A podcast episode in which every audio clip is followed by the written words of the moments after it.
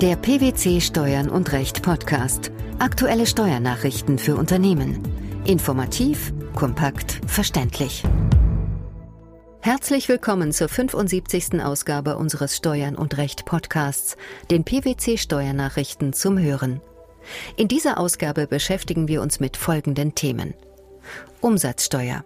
Änderung der Steuerschuldnerschaft für Strom und Gas schon ab dem 1. September 2013. Einkünfteerzielungsabsicht. Langjähriger Leerstand einer Immobilie kann zum Wegfall führen. Keine beschränkte Steuerpflicht. Vermietung von im Ausland eingesetzten Lkw. Mit dem Gesetz zur Umsetzung der Amtshilferichtlinie sowie zur Änderung steuerlicher Vorschriften, kurz Amtshilferichtlinie Umsetzungsgesetz, ist unter anderem das sogenannte Reverse Charge Verfahren, also die Umkehr der Steuerschuldnerschaft auf innerdeutsche Strom- und Gaslieferungen ausgeweitet worden. Wann tritt der Regelung zufolge der Wechsel der Steuerschuldnerschaft bei der Umsatzsteuer für innerdeutsche Energielieferungen ein?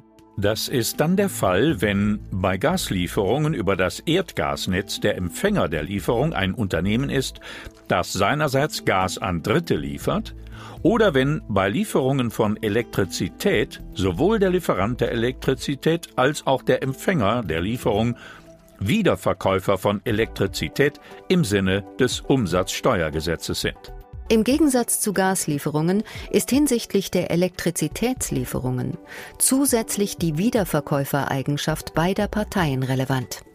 Das Umsatzsteuergesetz enthält schon heute eine Definition des Wiederverkäufers, wonach erforderlich ist, dass die Haupttätigkeit des Unternehmers in Bezug auf den Erwerb in deren Lieferung besteht und sein eigener Verbrauch von untergeordneter Bedeutung ist. Ab wann kann man von einer Haupttätigkeit sprechen? Nach Auffassung der Finanzverwaltung besteht die Haupttätigkeit dann in der Lieferung, wenn ein Unternehmer mehr als die Hälfte der erworbenen Mengen weiterveräußert. Der eigene Verbrauch soll dann von untergeordneter Bedeutung sein, wenn nicht mehr als fünf Prozent der erworbenen Mengen für eigene, unternehmerische oder nicht unternehmerische Zwecke verwendet wird. Das Reverse Charge Verfahren für den inländischen Strom- und Gashandel trat in Deutschland bereits zum 1. September 2013 in Kraft. Damit bleibt betroffenen Unternehmen nur wenig Zeit, die entsprechenden Abrechnungsmodalitäten zu ändern. Was sollten Unternehmen nun sinnvollerweise tun?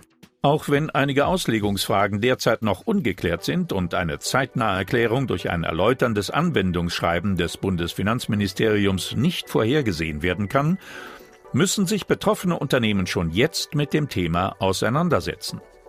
Es ist zu beachten, dass nicht nur klassische Energieversorger, sondern auch Unternehmen, die über einen zentralen Energieeinkauf Dritte, also zum Beispiel Konzerngesellschaften mit Strom und Gas beliefern, von den Neuregelungen betroffen sein können.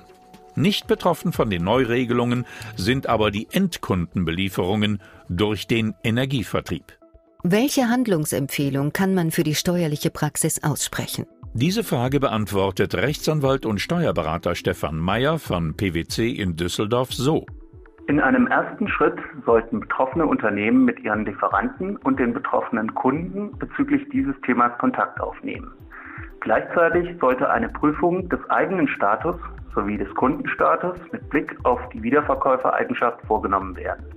Das bloße Vorliegen einer Versorgererlaubnis nach 4 des Stromsteuergesetzes bzw. einer Lieferantenanmeldung nach 38 Absatz 2 des Energiesteuergesetzes ist dabei allenfalls ein Indiz für eine Wiederverkäufereigenschaft im Sinne des Umsatzsteuergesetzes bzw. für eine Gaslieferanteneigenschaft und ersetzt keine Prüfung im Einzelfall. Abhängig vom Ergebnis der Prüfung sollte die Systemumstellung der Abrechnungen dann zeitnah in die Wege geleitet werden. In verbleibenden offenen Zweifelsfällen sollte geprüft werden, ob sich die Vertragsparteien einvernehmlich zugunsten einer Anwendung von 13b Umsatzsteuergesetz entscheiden können. Verluste aus Vermietung und Verpachtung werden vom Finanzamt nur anerkannt, wenn zumindest die Absicht besteht, auf Dauer nachhaltig Überschüsse zu erzielen. Diese Einkünfteerzielungsabsicht wird bei einer auf Dauer angelegten Vermietungstätigkeit ohne weitere Prüfung unterstellt. Zweifel sind bei Finanzbeamten aber schnell geweckt. Mit Recht, wie der Bundesfinanzhof in einem Urteil entschied. Wie begründeten die Richter ihre Meinung?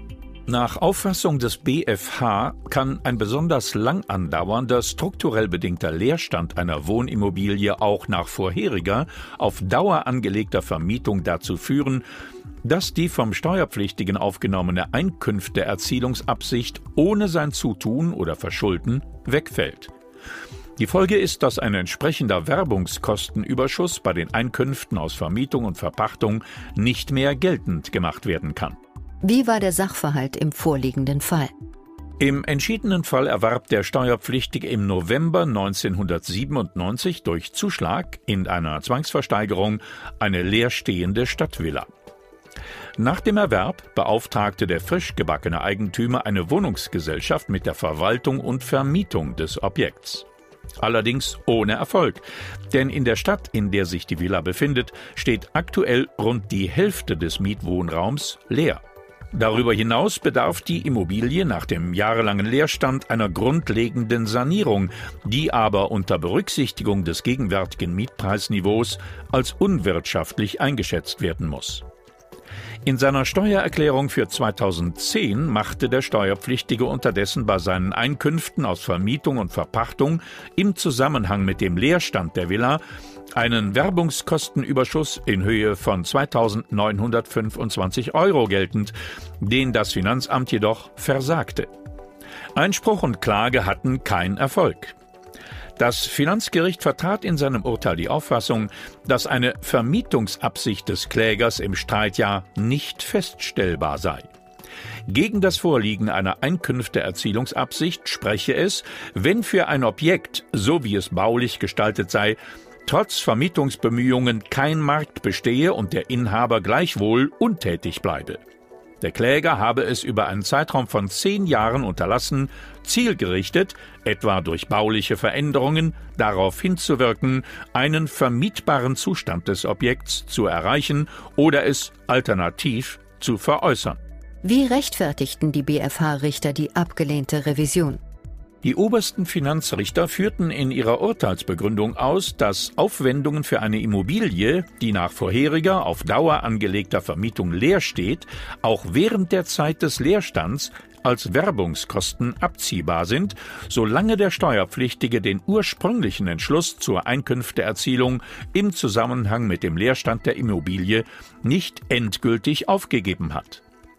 Unbeschadet davon könne nach Ansicht des BfH aber auch ein besonders lang andauernder Leerstand nach vorheriger, auf Dauer angelegter Vermietung dazu führen, dass eine vom Steuerpflichtigen aufgenommene Einkünfteerzielungsabsicht ohne sein Zutun oder Verschulden wegfiele. Davon könne, wie im Streitfall geschehen, aber nur ausgegangen werden, wenn absehbar ist, dass das maßgebliche Objekt entweder wegen fehlender und unter zumutbaren Umständen auch nicht herbeizuführender Marktgängigkeit oder aufgrund anderweitiger struktureller Vermietungshindernisse in absehbarer Zeit nicht wieder vermietet werden kann. Eine ausländische Gesellschaft, die Lkw an eine inländische Gesellschaft vermietet, unterliegt bezüglich der Mieteinkünfte nur insoweit der beschränkten Steuerpflicht, als die Mietsache tatsächlich im Inland genutzt wird. Das ist das Ergebnis eines jüngst veröffentlichten BfH-Urteils. Welcher Sachverhalt lag der Entscheidung zugrunde?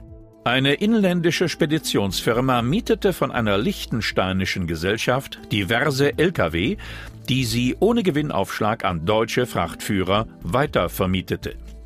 Die Frachtführer führten ausschließlich Fahrten im Rahmen der Speditionsfirma durch, und zwar sowohl im In- als auch Ausland. Der inländische Streckenanteil lag unter 10 Prozent. Das Finanzamt nahm die Speditionsgesellschaft für Kapitalertragssteuer mit der Begründung in Haftung, die Liechtenstein-Gesellschaft habe sonstige Einkünfte aus der Nutzung beweglicher Sachen im Inland erzielt, die gemäß den Regelungen des Einkommensteuergesetzes dem Steuerabzug unterliegen. Der Bundesfinanzhof revidierte diese Schlussfolgerung jedoch, und zwar zugunsten der klagenden Gesellschaft. Wie sah die höchstrichterliche Begründung aus? Die BFH-Richter betonten, dass die Nutzung einer beweglichen Sache durch ihre bestimmungsgemäße Verwendung erfolge. Die Liechtensteinische Gesellschaft, die weder ihre Geschäftsleitung noch ihren Sitz im Inland hatte, erzielte aus der Mietvereinbarung nur insoweit beschränkt steuerpflichtige Einkünfte, als das gezahlte Entgelt Gegenleistung für die Nutzung einer beweglichen Sache im Inland war.